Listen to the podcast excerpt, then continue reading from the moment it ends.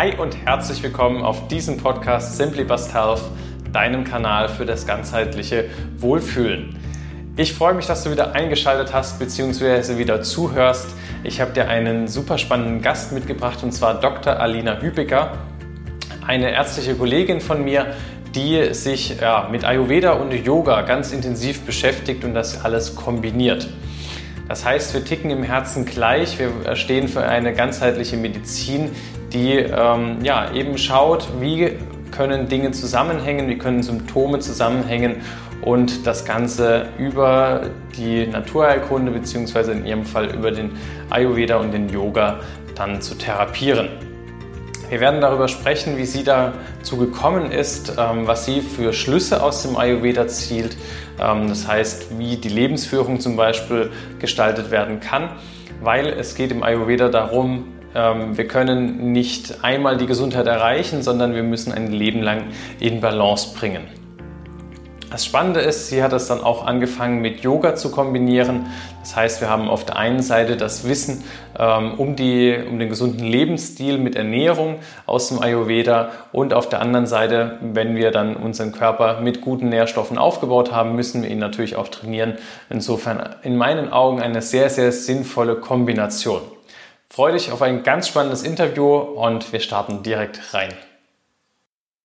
Ja, heute im Podcast die liebe Dr. Alina Hübecker. Ähm, sie ist ärztliche Kollegin von, von mir, auch in der Allgemeinmedizin tätig und ähm, sie hat ein super cooles, ja, sie kombiniert super coole Anwendungen und zwar sie ist Ayurveda-Therapeutin und Yogalehrerin, was ich super spannend finde, weil sie eben daraus einfach die besten Sachen zieht. Das ist genau so, wie ich mir Medizin vorstelle. Wir nehmen uns die Schulmedizin von dem, was wir brauchen und kombinieren das mit den alten Wissen und gucken, dass der Patient gesund wird. Genau. und das Ganze machst du auch in deinem Podcast, ganz schön gesund. Mhm. Ähm, genau. Und da freue ich mich sehr, sehr drauf auf ein spannendes Interview mit dir. Vielen lieben ja. Dank, Alina. Danke, dass ich dabei sein darf. Stell dich doch einfach am besten mal selber vor, wie bist du dazu gekommen, ähm, dich überhaupt für Gesundheit, Medizin zu interessieren und ähm, wie kamst du dann auf deine sozusagen ja, Ayurveda-Yoga-Ausbildungen? Boah, das ist ein langer Weg. also ähm, das erste Interesse an der Medizin war wirklich schon so in der zehnten Klasse. Also ich ähm, habe eine Tante von mir, die ähm, Psychiatrie macht. Also sie mhm. hat eine Praxis für Psychiatrie. Und ähm, damals standen so die Schülerpraktika an. Und dann habe ich gedacht, boah, was mache ich? Wo gehe ich hin? Und dann hat sie gesagt, ja, komm doch zu mir und ich zeige dir alles. Und ähm, im Endeffekt war das so cool, dass ich danach gesagt habe, okay, ich will Medizin studieren.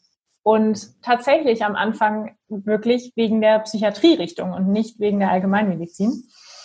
Ähm, und im Studium hat sich dann irgendwann rauskristallisiert, dass ich tatsächlich mehr das Interesse an der inneren Medizin hatte, also eben ähm, an den Organen. Das hat mich ultra interessiert, auch im Prep-Kurs, also wo wir dann ne, an die Leichen gegangen sind.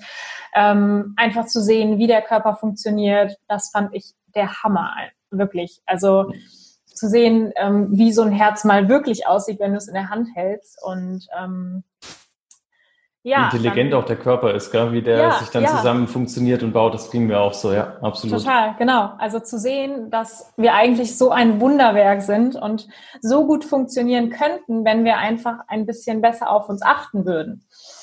Ähm, genau, und dann war es so, dass ich auch schon immer interessiert war an gesunder Ernährung und ähm, Sport. Ich habe früher so ähm, Turniertanzen gemacht. Also auch äh, okay. da auch ein bisschen ambitionierter gewesen, ähm, mich immer fit zu halten. Und irgendwann im Studium habe ich bemerkt, ich brauche aber einen anderen Ausgleich. Also ich brauche nicht noch mehr, was mich antreibt und was mich irgendwie fordert, sondern ich brauche mal was, was mich runterbringt. Und so bin ich dann zum Yoga gekommen. Also im Studium noch. Und habe dann erstmal selber wie das so ist, als Yogaschüler angefangen, ähm, auch im Fitnessstudio erst.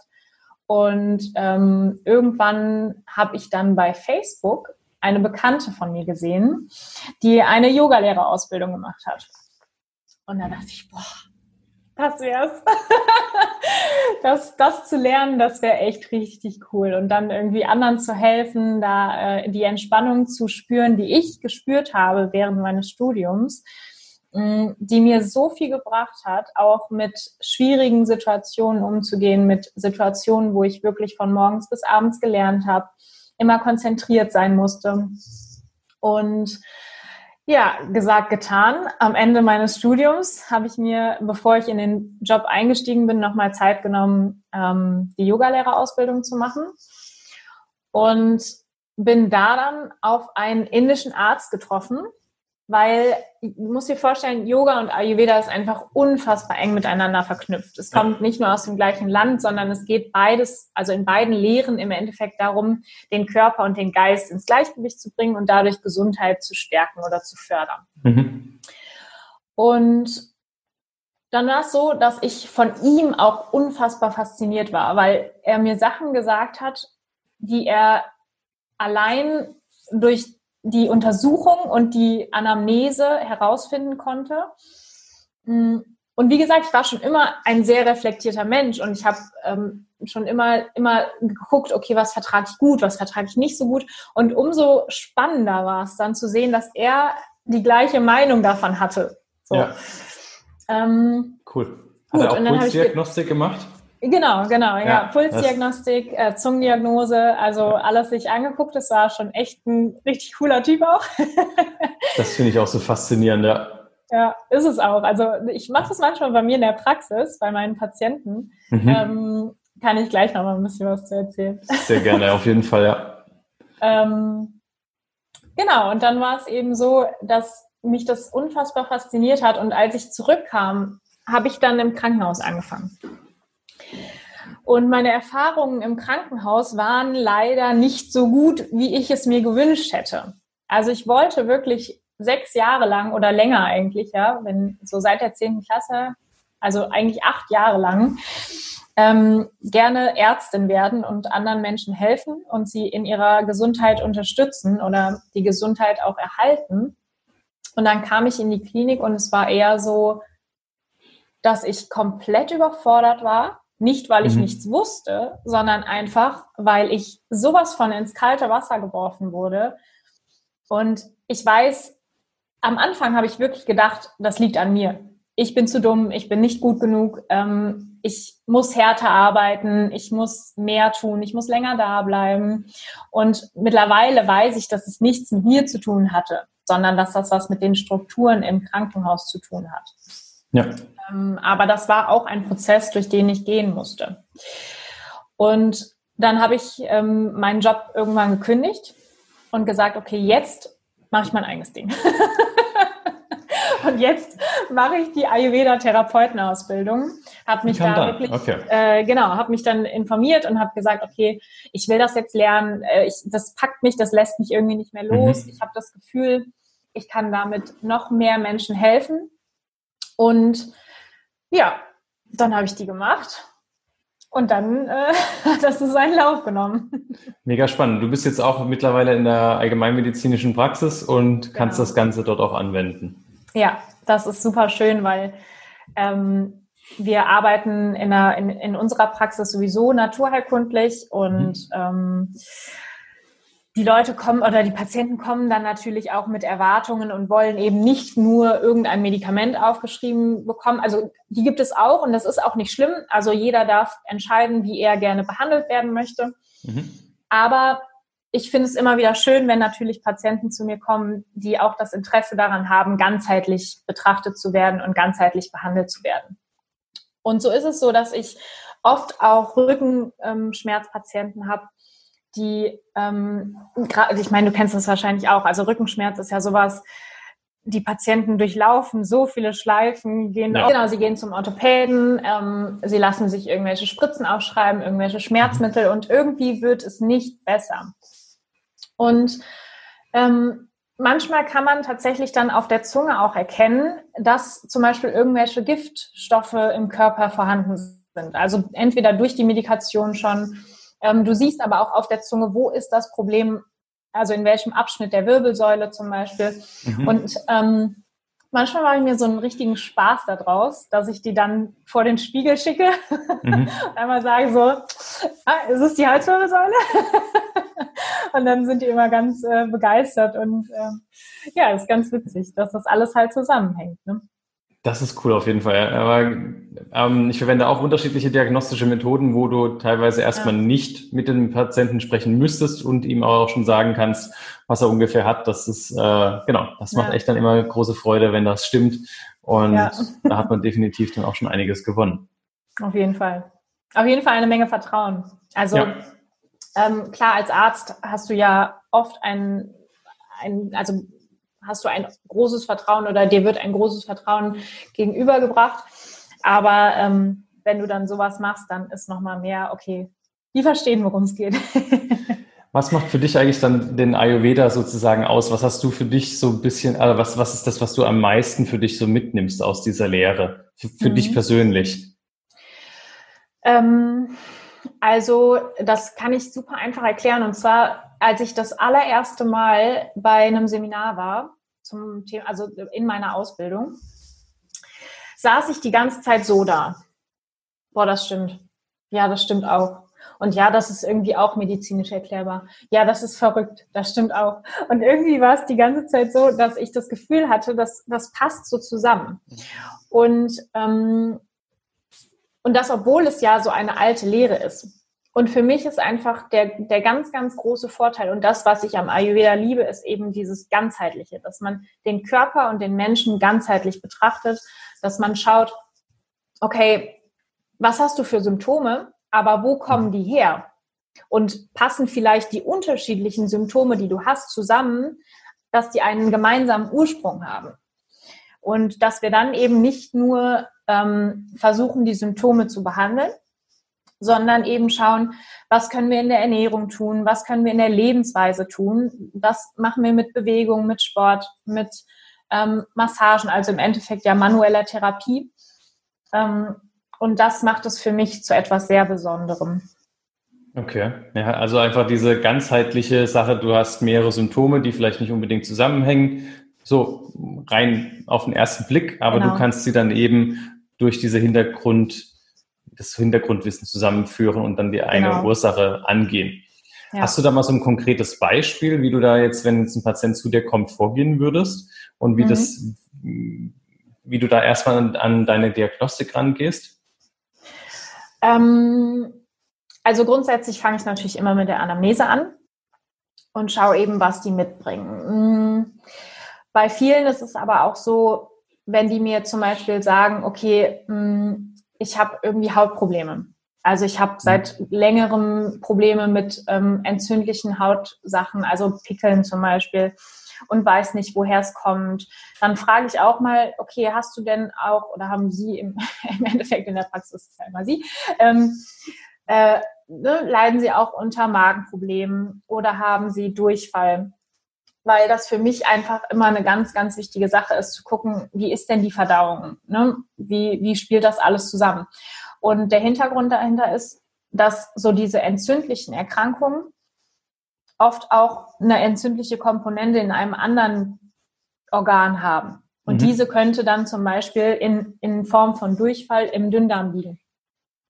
Und so weiß ich, dass eben die Hitze im Körper, also die die Entzündung dann auslöst, zu hoch ist und kann entscheiden, okay, wie kann ich natürlich auch vielleicht in Form von Medikamenten, aber auch mit einfachen Tipps ähm, für den Alltag, für die Ernährung, diese Entzündung wieder reduzieren. Okay, ja. Hast du da so einen Klassiker, was du jetzt jemandem empfehlen würdest mit unreiner Haut?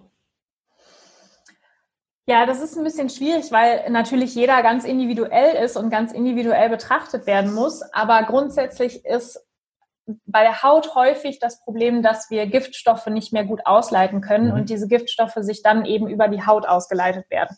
Mhm. Ähm, das bedeutet, wir müssen versuchen, unseren Darm wieder zu stärken. Und das könnte man ganz einfach machen, indem man auf jeden Fall ähm, äh, Flüssigkeit hinzuführt, also dass man ausreichend trinkt, sich bewässert, ähm, aber dass man auch zu, für eine regelmäßige Verdauung sorgt, also nicht zu spät isst, regelmäßig isst, regelmäßige Esszeiten, ich würde auf Rohkost verzichten, weil auch das die Gänge oder die Kanäle in unserem Körper verstopfen kann. Das finde ich immer ähm. ganz spannend. Das sage ich meinen Patienten auch immer, vor allem abends keine Rohkost. Ja. Ähm, und das ist so in den Köpfen drin, dass Rohkost so gesund ist und ähm, ja. Ja, vor allen Dingen eben diese, diese, oh, diese Kohlenhydrate am Abend.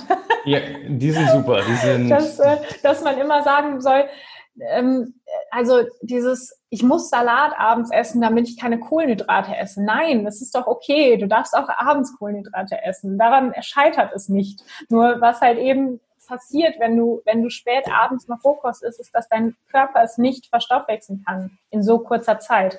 Das bedeutet, es zieht sich in die Nacht hinein und deine Regeneration, dein Schlaf werden darunter leiden. Das ist mhm. der Mechanismus, den man eben ähm, dahinter sehen kann. Ne? Und ähm, umso schöner, dass wir das dann auch den Patienten mit auf den Weg geben können. Und teilst du deine Patienten, also Ayurveda hat ja die drei Doshas, das heißt Vata, Pitta, Kapha. Ähm, teilst du deine Patienten auch da ein oder ist, ähm, ist es erstmal aufgrund von dem Grundwissen erstmal gar nicht notwendig? Hm, doch, es sollte schon immer auch betrachtet werden. Und mit den Jahren kriegt man da auf jeden Fall auch Übungen oder auch mit den Monaten, das, das hat man eigentlich relativ schnell raus, ähm, wie man die Patienten ein, einordnen kann im Endeffekt. Ähm, aber so eine richtige Analyse dauert halt über eine Stunde und da haben wir natürlich in der Arztpraxis keine Zeit für. Hm, also ja. wenn ich jemanden wirklich richtig vollständig analysieren müsste, ähm, gerade bei so Mischtypen, ähm, da, da bräuchte ich einfach mehr Zeit für. Aber man kann schon so immer so ein bisschen gucken, also man sieht schon manchmal auf einen Blick, wer, welcher Typ man ist. Wenn er mit hochrotem ähm, Kopf kommt, dann ist es Pitter oder? ja, vielleicht ist auch der äh, Bluthochdruck, aber, okay. aber theoretisch, ähm, ja, es gibt natürlich sehr ausdrucksstarke Pita, es gibt auch sehr ausdrucksstarke Vata und die haben dann aber meistens auch eben diese Störungen. Also wenn jemand sowieso schon zu 90 Prozent ähm, aus Vata besteht, dann ist es sehr wahrscheinlich, dass der im Laufe des Lebens irgendwann mal eine Vata-Störung auch entwickelt. Mhm. Ähm, es gibt einfach Möglichkeiten, da trotzdem generelle Tipps rauszugeben. Und wenn es halt nur ist, versuch es mal mit warmer Ernährung und nicht eben mit so viel kalter Ernährung. Versuch's ähm, also auch ordnungstherapeutisch, ne, dass man sagt, okay, man macht jetzt feste, ähm, feste Mahlzeiten pro Tag, feste Uhrzeiten, wann man isst. Man äh, nimmt ein bisschen Bewegung mit rein. Also man kann da einfach unfassbar viel machen. Und ich glaube, das Wichtigste ist, dass man den Patienten da auch nicht überlädt. Also, dass man dann auch sagt, okay, mhm. ich mache, ich gebe irgendwie drei Tipps mit, die man mal versuchen kann, in den nächsten zwei bis vier Wochen umzusetzen. Und dann kann man die nächsten Sachen mitgeben. Ja, ja, das ist tatsächlich, das ist super wertvoll, dass man nicht so viel nimmt. Ähm, ja. Teilweise fange ich sogar nur mit einer Sache an und sage, bitte setzen ja. Sie das um. Ähm, und dann das Schöne ist, wenn derjenige das dann umsetzt und dem geht's dann besser, dann ist er wieder motiviert, sozusagen den nächsten Schritt zu gehen. Aber wenn ich dem dann so eine ganze Palette hinschmeiße, ein ganzes, ein ganzes Verhalten von A bis Z ist nix, dann denkt er sich auch so, danke. Ja, und im Endeffekt brauchen wir eben Erfolgserlebnisse, um motiviert zu bleiben. Also die, die wenigsten können sich motivieren, wenn sie halt merken, okay, jetzt habe ich das schon wieder nicht geschafft und das habe ich auch nicht geschafft, ja, dann kann ich es eigentlich auch gleich lassen. So läuft es dann eben. Cool, ja, also ich fühle mich auf jeden Fall bei dem Warter-Typ so, glaube ich, ein bisschen ertappt. Ähm. Na, du hast auch viel Peter, das kann ich, kann ich dir sagen. Okay. Dann bist du auch eine Mischkonstitution. Ja, als Jugendlicher habe ich mal eine Analyse gemacht, da war ich komplett Warter. Ah, ja. ähm, aber das ändert sich ja, glaube ich, im Laufe des Lebens, oder? Man bleibt nicht ein Typ. Ähm, also deine Grundkonstitution bleibt schon erhalten. Mhm. Das ist das, was dir quasi als Potenzial auf den Weg gegeben wird mit deiner Geburt oder eigentlich deiner Erzeugung. Ähm, okay. Aber mhm. es gibt natürlich gerade in der mentalen, auf der mentalen Ebene Dinge, die sich verändern können, weil sie eben entweder anerzogen oder von der Gesellschaft geformt sind.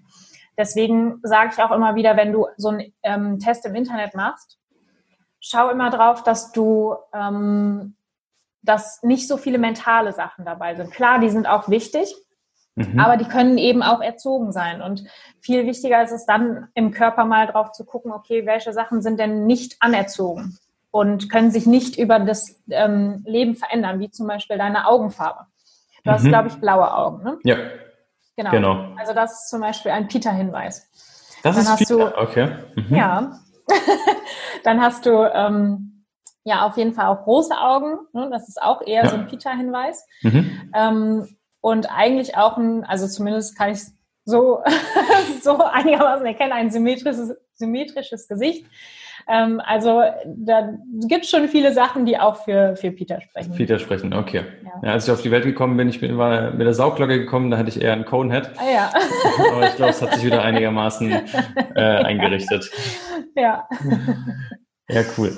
Ähm, was nimmst du für, also was ich raushöre, erstens, ähm, wenn du das schon von der Geburt an hast, dann kannst du tatsächlich ja auch gar nicht so richtig dann was verändern, sondern du kannst eigentlich vor allem gucken, dass es im Gleichgewicht bleibt.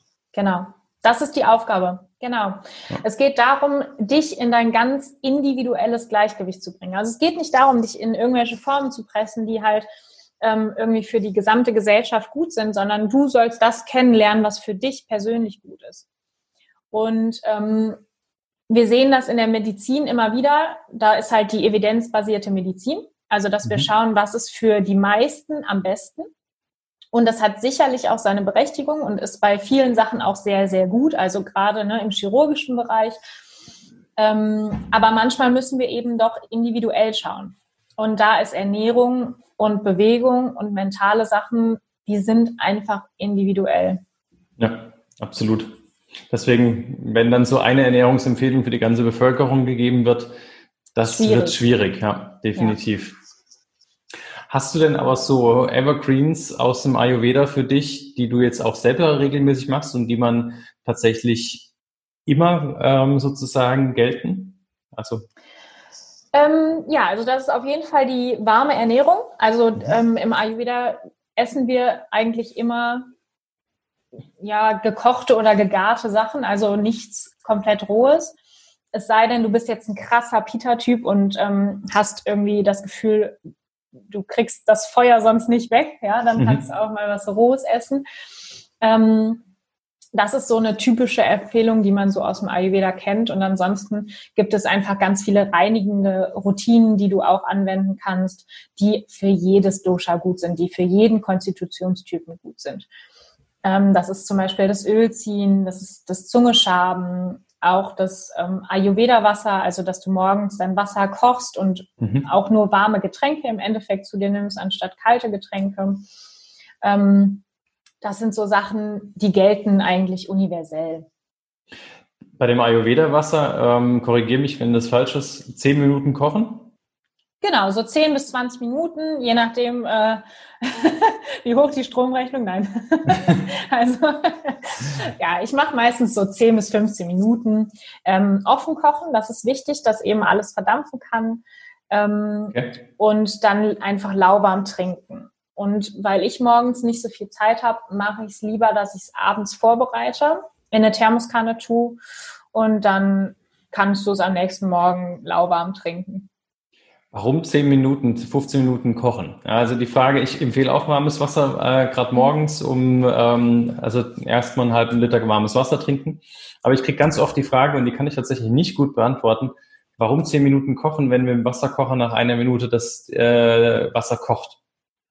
Ähm, weil die Zeit nicht unbedingt ausreicht, um alle Giftstoffe zu entfernen und vor allen Dingen auch nicht, um den Kalk komplett abzulagern. Also wir haben ja oft auch sehr kalkhaltige Leitungen. Mhm. Und da ist es einfach super wichtig, das auch über einen längeren Zeitraum zu, ähm, ja, zu kochen. Und dann siehst du auch wirklich, wie sich so am Rand des, ähm, des ähm, Toch, Kochtopfs, oh, schwieriges Wort, äh, also des Topfes, ja. ähm, sich so, eine, so ein Kalkrand ablegt. Mhm. Und das ist ähm, kann erst nach einer gewissen Zeit entstehen. Okay, das ist eine gute Erklärung. Eine Frage ist mir noch gerade gekommen gewesen. Ähm, genau. Ich, ähm, und zwar eine andere Frage, die ich auch ganz oft gestellt bekomme. Wenn ich nur warm und gekocht esse, dann gehen doch die guten Vitamine kaputt. Was ist damit? Ja, also ähm, ja, genau, das äh, höre ich auch ganz häufig. Und ähm, ja, rohe Sachen wie Smoothies ähm, und Salat enthalten definitiv mehr Vitamine als gekochte Sachen. Ähm, da ist ganz, ganz wichtig nochmal zu unterscheiden, verkocht und gekocht. Gibt es da einen Unterschied, ja? nee. ähm, genau, aber es ist so, dass eben, also durch den Garprozess hilfst du deiner Verdauung, die Vitamine besser aufzuspalten. Oder nicht die Vitamine, aber die Pflanzenstoffe besser, besser aufzuspalten. Mhm. Ähm, wenn du Rohkost zu dir nimmst und du verträgst es eigentlich nicht wirklich, hat dein Körper nicht die Macht, das alles, das, das Potenzial, was in dem, in der Nahrung steckt, auch wirklich aufzunehmen. Das bedeutet, hm, wenn du was gekochtes oder was gegartes isst, fällt es deinem Körper leichter, die Stoffe aufzunehmen, weil es eben schon vorgegart ist.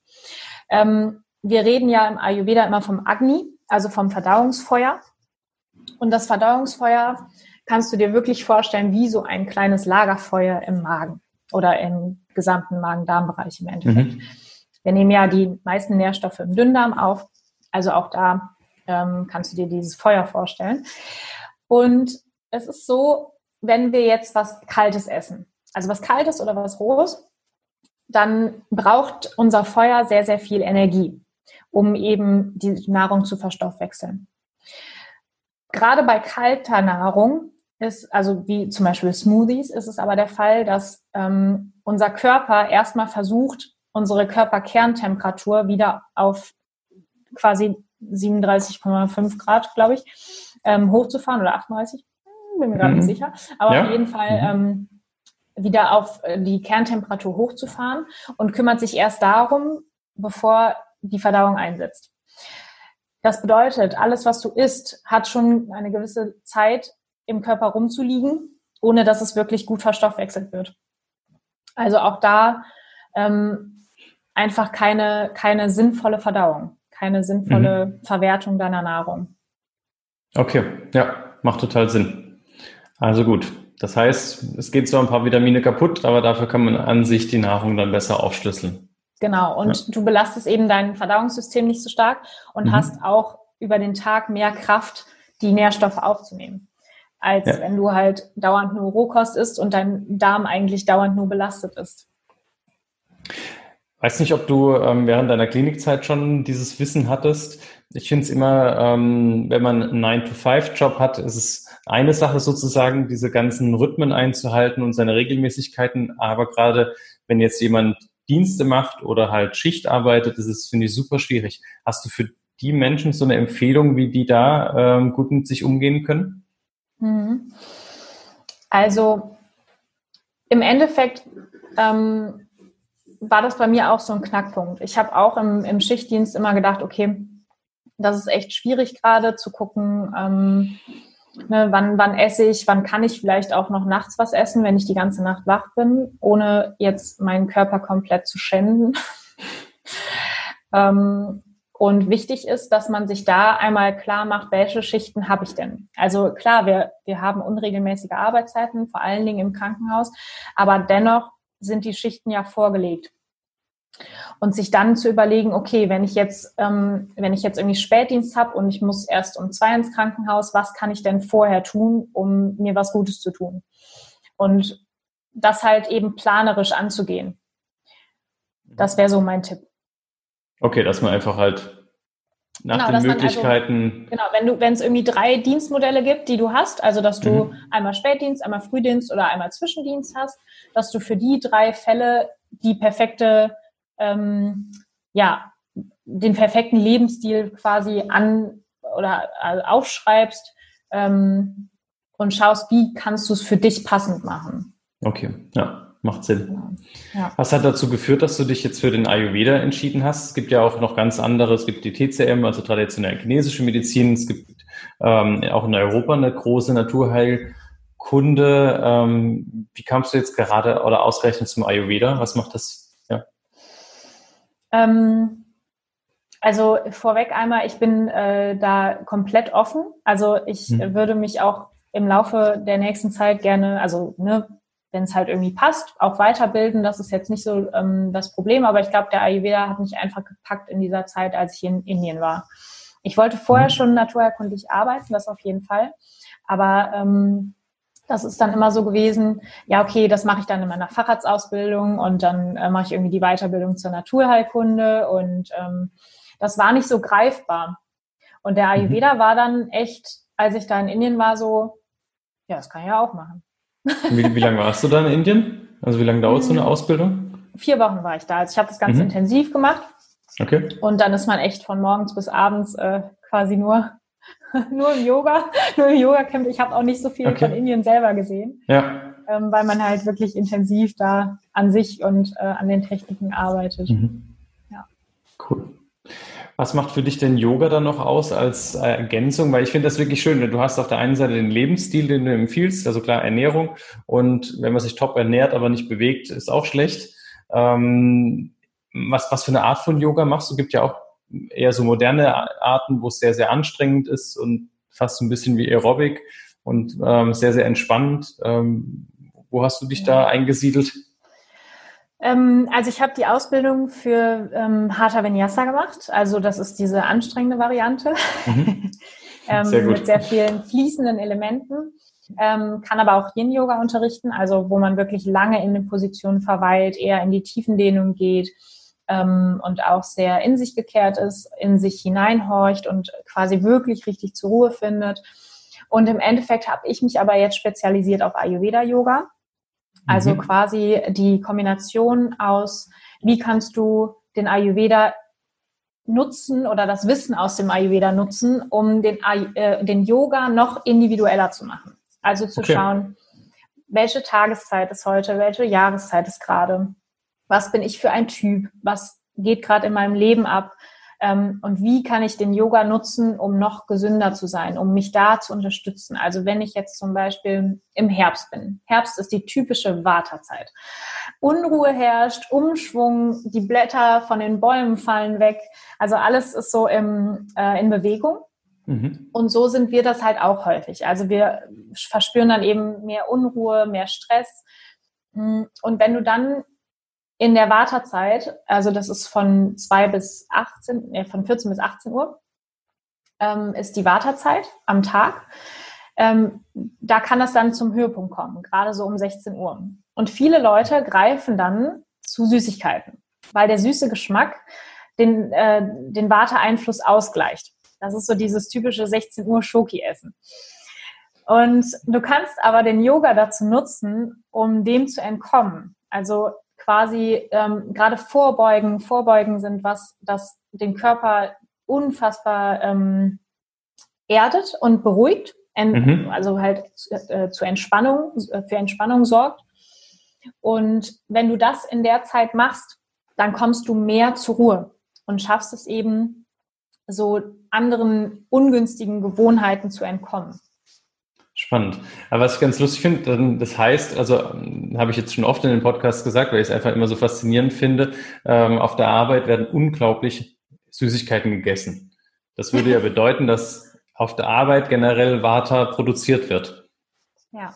Oder kann also, man das so sagen? So Unru oder mm, Unruhe produziert. Es kommt, es kommt natürlich auch darauf an, was für eine, was für eine Arbeit es ist, klar. Mhm. Aber ähm, im Krankenhaus kenne ich das auch, dass ähm, viele Süßigkeiten gegessen wurden und das ist sicherlich aufgrund des hohen Stresslevels, aber auch ähm, da spielen natürlich auch hormonelle Sachen die Rolle. Ne? Also das kann man jetzt nicht nur auf Vata reduzieren, aber ähm, klar, das hat auf jeden Fall mit einem Grund. Und wenn man sich, ähm, wenn man sowieso die ganze Zeit in, also nicht nur körperlich in Bewegung ist als Arzt, wir laufen ja auch viel rum und müssen zu dem Patienten und zum anderen und auf eine andere Station also auch da in Bewegung ist, aber auch mental in Bewegung ist. Das bedeutet, wir kommen gar nicht zur Ruhe. Wir haben gar keine Zeit, mal darüber nachzudenken, habe ich jetzt genug getrunken oder habe ich was gegessen, sondern wir machen einfach nur.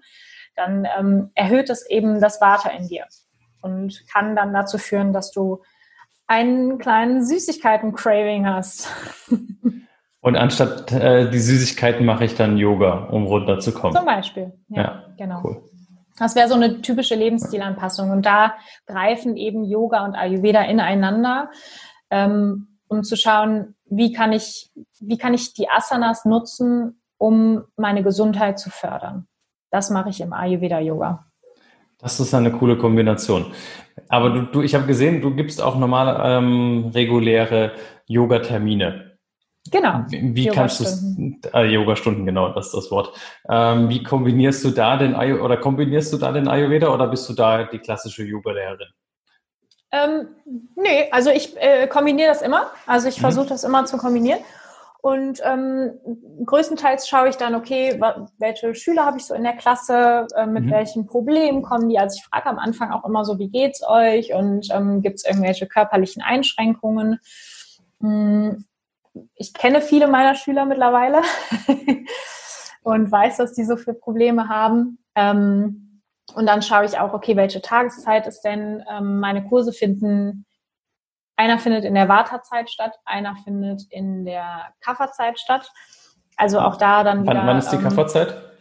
Ähm, ab 18 Uhr dann. Ab das 18. geht von, also man muss sich das natürlich alles fließend vorstellen. Das ist jetzt nicht so Punkt 18 Uhr, okay, Kafferzeit, sondern auch ein bisschen abhängig vom Wetter. Also ich gucke auch, ne, wenn es jetzt jetzt unglaublich windig, stürmig draußen ist, ist es auch wieder so ein typischer Waterimpuls. Ähm, dann versuche ich die schon mehr zu erden und ähm, die Klasse so anzupassen. Ja, und wenn es dann eher ein bisschen heißer ist, dann schaue ich auch, dass ich ähm, kühlende Atemübungen mit reinbringe und kühlende Positionen ähm, eher dann so in die Pitta-Reduktion gehe. Also das passe ich schon an, ja. Das klingt cool, ja, das klingt echt spannend. Ja. Ähm, wie oft würdest du empfehlen, Yoga zu machen oder wie oft machst du Yoga? Wahrscheinlich häufiger dadurch, dass du Kurse gibst? Ähm, ja, das denken wir mal alle. Aber wenn man die Kurse macht, ich, ich äh, mache gar nicht so viel mit bei den Kursen, weil ich gehe ja rum, also jetzt in Corona-Zeit nicht, aber ähm, normalerweise gehe ich ja rum und führe die in die Position, dass die ein bisschen tiefer reinkommen, ähm, mhm. stelle nochmal da den Fuß ein bisschen anders hin und so. Ähm, aber ich versuche, ich versuche immer wieder das jeden Tag zu machen und das als meine Morgenroutine einzubauen. Manchmal schaffe ich es aber einfach nicht, muss ich ganz ehrlich sagen. Also mhm. Ich habe mich mittlerweile damit abgefunden, dass es auch okay ist, mal nur 20 Minuten Yoga zu machen. Okay, ja, ja ähm, immerhin. Und für alle, die das hören, das ist auch vollkommen in Ordnung. Selbst eine Viertelstunde oder zehn Minuten ist in mhm. Ordnung. Ähm, aber klar, man hat natürlich dann, wenn man Yogalehrer ist, auch einen anderen Anspruch an sich. Und ich weiß auch, dass es mir gut tut. Also ein Tag, wo ich morgens Yoga gemacht habe, äh, läuft deutlich besser als ein Tag, wo ich kein Yoga morgens gemacht habe. Definitiv. Wie sieht deine Morgenroutine generell aus? Oder hast du sowas überhaupt? Ja, genau. Also ähm, aktuell ist es so, dass ich, ähm, wenn ich, also ich stehe auf, dann gehe ich ins Bad. Und das Erste, was ich mache, ist mein Öl ziehen. Mhm. Ähm, dann äh, Zunge schaben, Zähne putzen. Und dann ähm, mache ich so eine Trockenmassage. Ähm, ist einfach mit so einem Seitenhandschuh und da das ähm, macht den, bringt den Stoffwechsel nochmal in Schwung, ähm, reduziert Gewebe und ist so ein bisschen aktivierend, belebend. Das finde ich eigentlich am äh, Morgen immer ganz schön. Und äh, wenn ich es dann schaffe, dann nehme ich mir Zeit, mich nochmal auf meine Matte zu setzen, zu meditieren und eben noch ein bisschen Yoga zu machen. Okay, das cool. ist so meine Morgenroutine. Das ist schon aufwendiger dann auf jeden Fall, was du machst. Ja, ich versuche das immer so ein bisschen zusammenzuziehen. Also wenn ich Ölziehen mache, kann ich schon die Massage machen. Okay. das bedeutet, äh, da spare ich schon mal zehn Minuten. Mhm. Also ich würde schätzen, ähm, dass ich schon so eine Dreiviertelstunde noch morgens zusätzlich dann brauche, um das zu machen. Und okay. das ist auch der Grund, warum halt eben dann ähm, manchmal Yoga wegfallen muss. Ja. Okay, Aber ich versuche es dann abends nachzuholen. Ich bin auch, also ich, ich mache gerne abends Yoga, muss ich echt sagen, weil das so ein guter Abschluss des Tages dann ist. Mhm. Ich kann irgendwie nochmal noch mal zu mir zurückkommen, ein bisschen reflektieren und das. Das glaube ich. Schön. Ähm, ich, obwohl du so eine junge Kollegin bist, hast du auch schon ein Buch veröffentlicht. Magst du ja. da mal kurz was da, also hier erstmal Respekt dafür, ähm, dass du das wirklich schon geschafft hast äh, auf deiner To-Do-Liste das abzuhaken. Und äh, magst du da mal ganz kurz was zu sagen? Weil ich glaube, da gehst du nämlich genau auf das Thema ein, oder? Ja, genau, also mein Buch, ja, ähm, hm? ja. ähm, genau, mein Buch ähm, Ayurveda Yoga heißt es.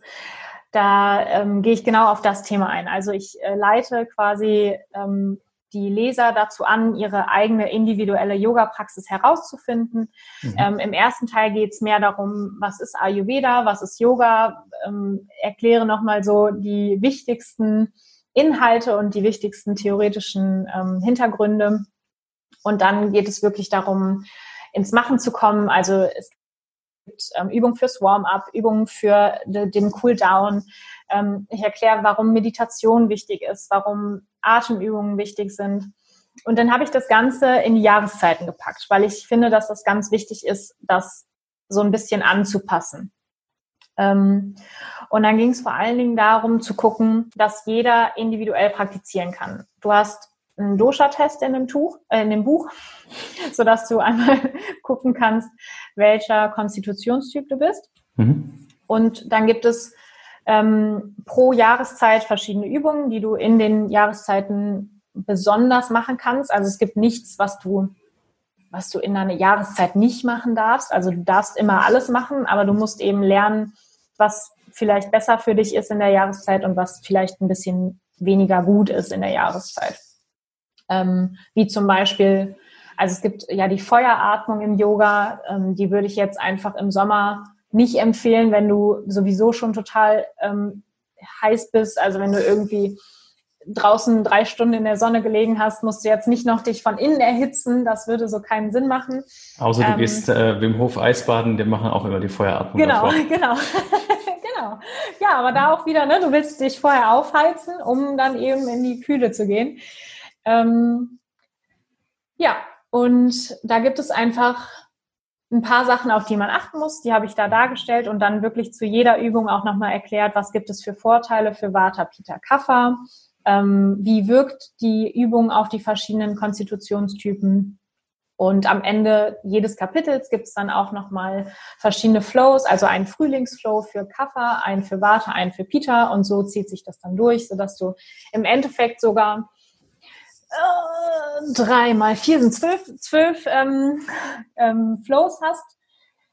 Und der letzte Teil des Buches geht dann darüber, dass wir gucken, welche Störungen gibt es im Ayurveda, hm, welche Krankheiten kannst du den Störungen zuordnen und wie kannst du da dann deine Yoga-Praxis anpassen.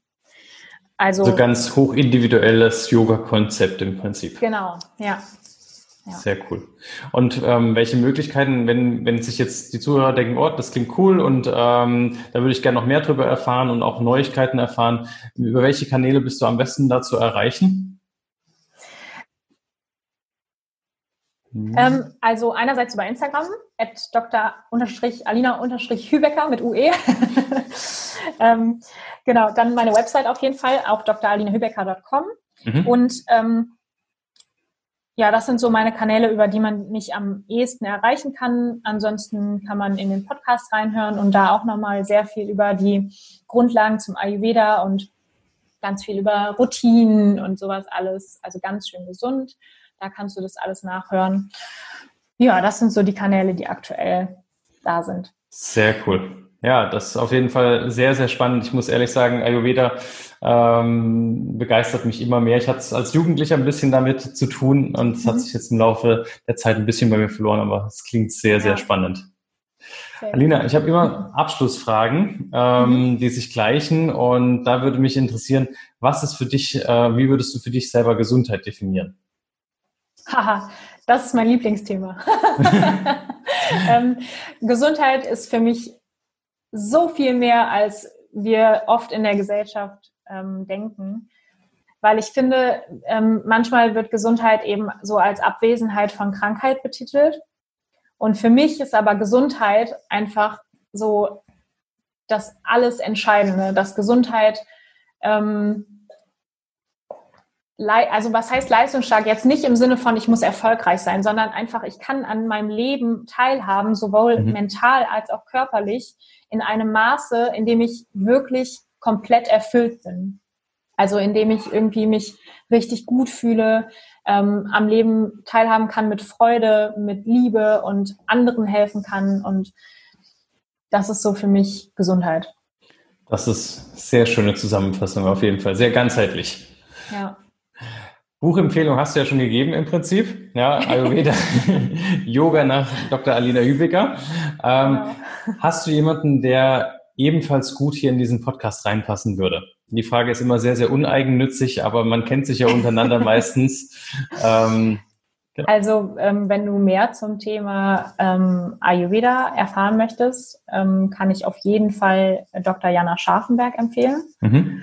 Das ist so ähm, ja eine sehr sehr liebevolle Kollegin, die mit sehr viel Herz an der Sache ist, die auch Ärztin ist ähm, und ich finde, sie verkörpert das alles sehr sehr gut. Sehr schön. Ja, ich glaube, das ist eine der ersten, die äh, einen Ayurveda-Podcast, glaube ich, gemacht hat. So. Genau, ja. ja. ja. Okay, super. Alina, ganz, ganz lieben Dank für deine Zeit. Ich fand es ja, ein gerne. super spannendes, inspirierendes Interview und ich freue mich auf die Rückmeldungen von euch. Ja, danke. Ciao. Ciao. Das war's mit Dr. Alina Hübiger. Was sagst du dazu? Hast du Fragen zum Ayurveda, zum Yoga?